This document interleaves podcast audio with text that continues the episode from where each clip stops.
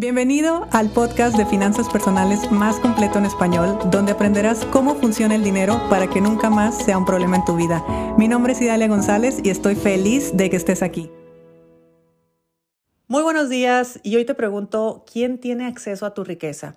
Y con tu riqueza me estoy refiriendo a tu riqueza material, a la riqueza que tú estás creando gracias al patrimonio que estás construyendo, gracias al trabajo que estás teniendo, gracias a todo el esfuerzo, toda la atención, toda la energía que pones de repente en tus inversiones. Todo lo que tú hagas suma a una riqueza. Tal vez tú tienes el concepto de riqueza como las grandes cantidades de dinero, pero no quiero que empieces a asumir que todo lo que tú estás construyendo es riqueza material. Que, que, de verdad, si tú lo empiezas a ver de esa manera, hasta se siente diferente.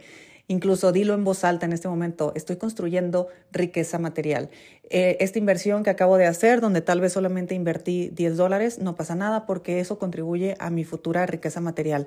Entonces de esa manera tú empiezas a sentirlo diferente y aquí ya hemos aprendido que el dinero también eh, se siente y es importante mantener un estado emocional que nos esté ayudando a ir hacia nuestros objetivos. Entonces, regresando a la pregunta inicial, ¿quién tiene acceso a tu riqueza?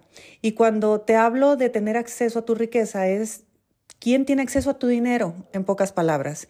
¿Quién más puede utilizar tu dinero a su favor o a su beneficio?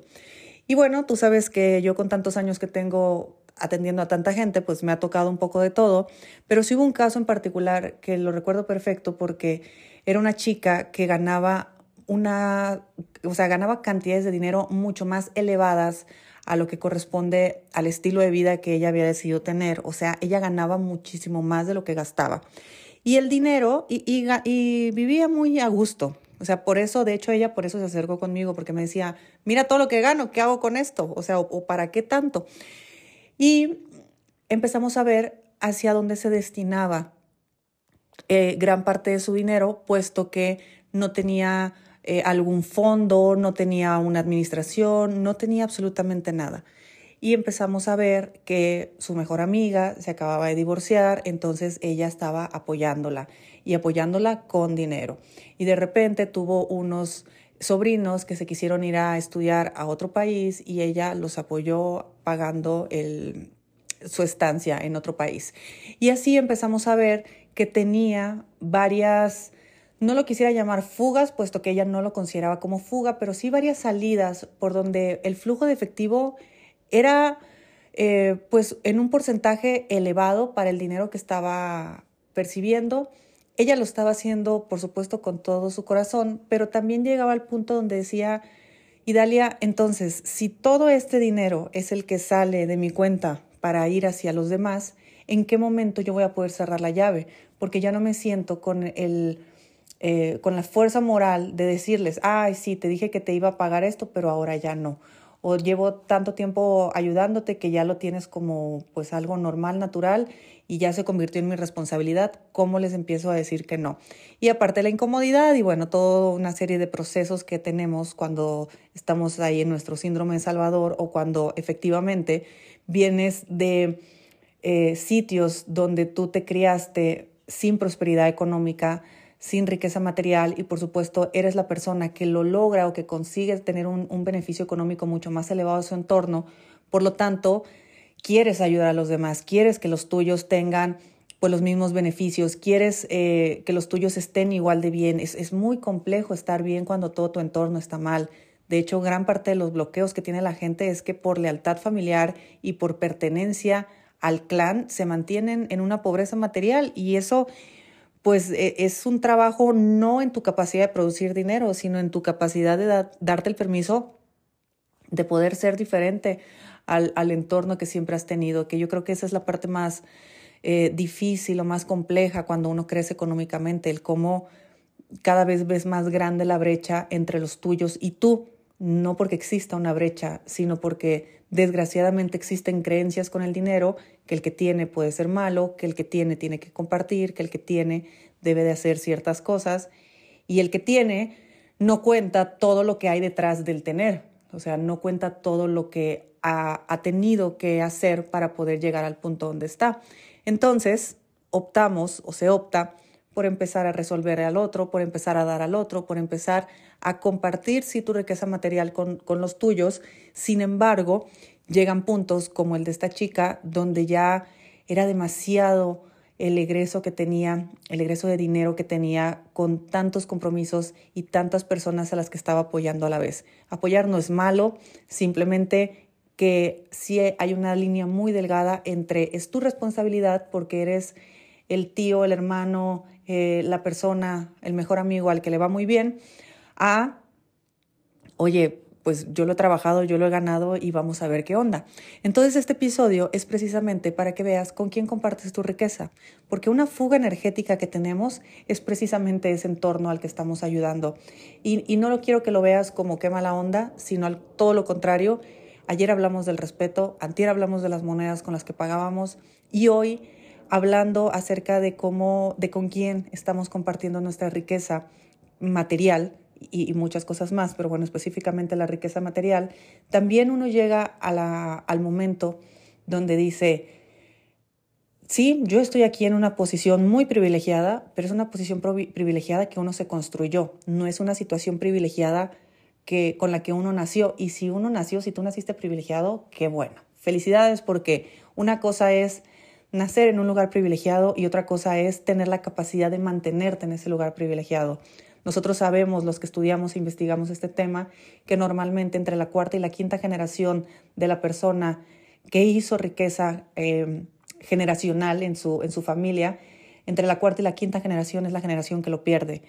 Eh, y es precisamente porque es una generación que no sabía hacer dinero, sabía solamente gastar dinero. Entonces, no crean que nacer en cuna de oro es garantía de que siempre vas a tener dinero. Al contrario, si esa persona no tiene la capacidad de retenerlo y multiplicarlo, lo más probable es que lo, es que lo pierda. Entonces, esa riqueza que tú tienes tal vez viene desde cero y tú la has construido, tal vez la has recibido. Y aquí no estamos para ver quién está mejor que alguien o nada, simplemente es felicidades porque has tenido una capacidad de retener y multiplicar y en muchos casos de crear desde cero. La cuestión está en que después uno se empieza a dar cuenta que todo eso a quien ayudas, a quien apoyas y a quien estás intentando traer a tu nuevo estilo de vida o traer a la prosperidad que has creado, son personas que no han tomado responsabilidad con sus propias vidas, no han tomado responsabilidad con su propio dinero, no se han puesto las pilas, diría yo, en, eh, en, qué vamos a hacer, en cómo vamos a contribuir, en, en qué más va a suceder con, con cómo podemos hacer crecer esto. Entonces, estar compartiendo tu riqueza con alguien que no ha tomado responsabilidad por su propio dinero, por su propia vida y por lo que hacer con su vida, bajo mi punto de vista, es una fuga energética personal y es una fuga tremenda de dinero también porque uno debe de respetar el dinero, retomando lo que platicábamos el día de ayer. Yo amo compartir mi riqueza con la gente que está conmigo, que afortunadamente muchas, mucha es familia eh, o amigos cercanos. Me encanta, pero todos tienen algo en común, todos han tomado responsabilidad, todos han, eh, se han arriesgado junto conmigo, todos ellos en algún momento dijeron, yo renuncio y le entro al 100% contigo. Todos algún momento han dicho, así están las cosas en tu negocio, a ver cómo te ayudo y, vamos hacia adelante y ganamos todos. Pero llegó un momento donde ellos tomaron responsabilidad. Ellos tomaron control de su vida, ellos empezaron a respetar su dinero, ellos empezaron a hacer todo lo que lo que yo hice en su momento también y por supuesto continúo haciendo. Entonces yo amo compartir mi riqueza material con ellos porque estamos en la misma sintonía, en la misma energía, en la misma vibra, pero que yo le vaya a resolver la vida a, al amigo, al familiar, al hermano, que solamente, pues Idalia, como tienes a la que te va bien, tú deberías de pagar la cena hoy.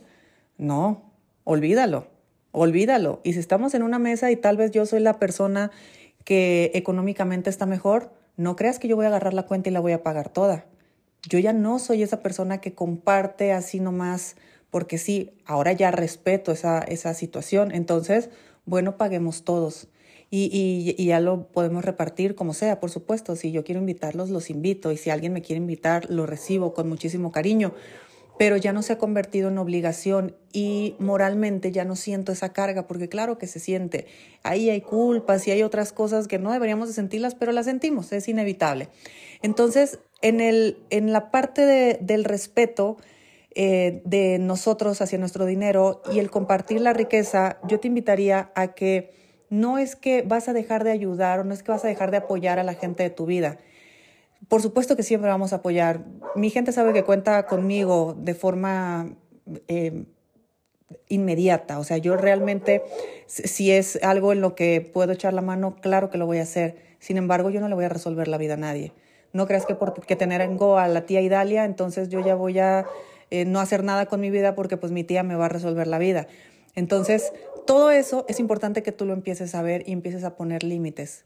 Comparte tu riqueza con quien tú quieras. Obviamente esto no es una invitación a que cierres llaves, solamente es una invitación a que observes que eso que tú tienes es algo que tú has construido, es algo que tú has eh, generado, es algo que tú eh, compartes, yo sé que desde tu corazón, pero también no podemos dejar que los demás, que les trunquemos el,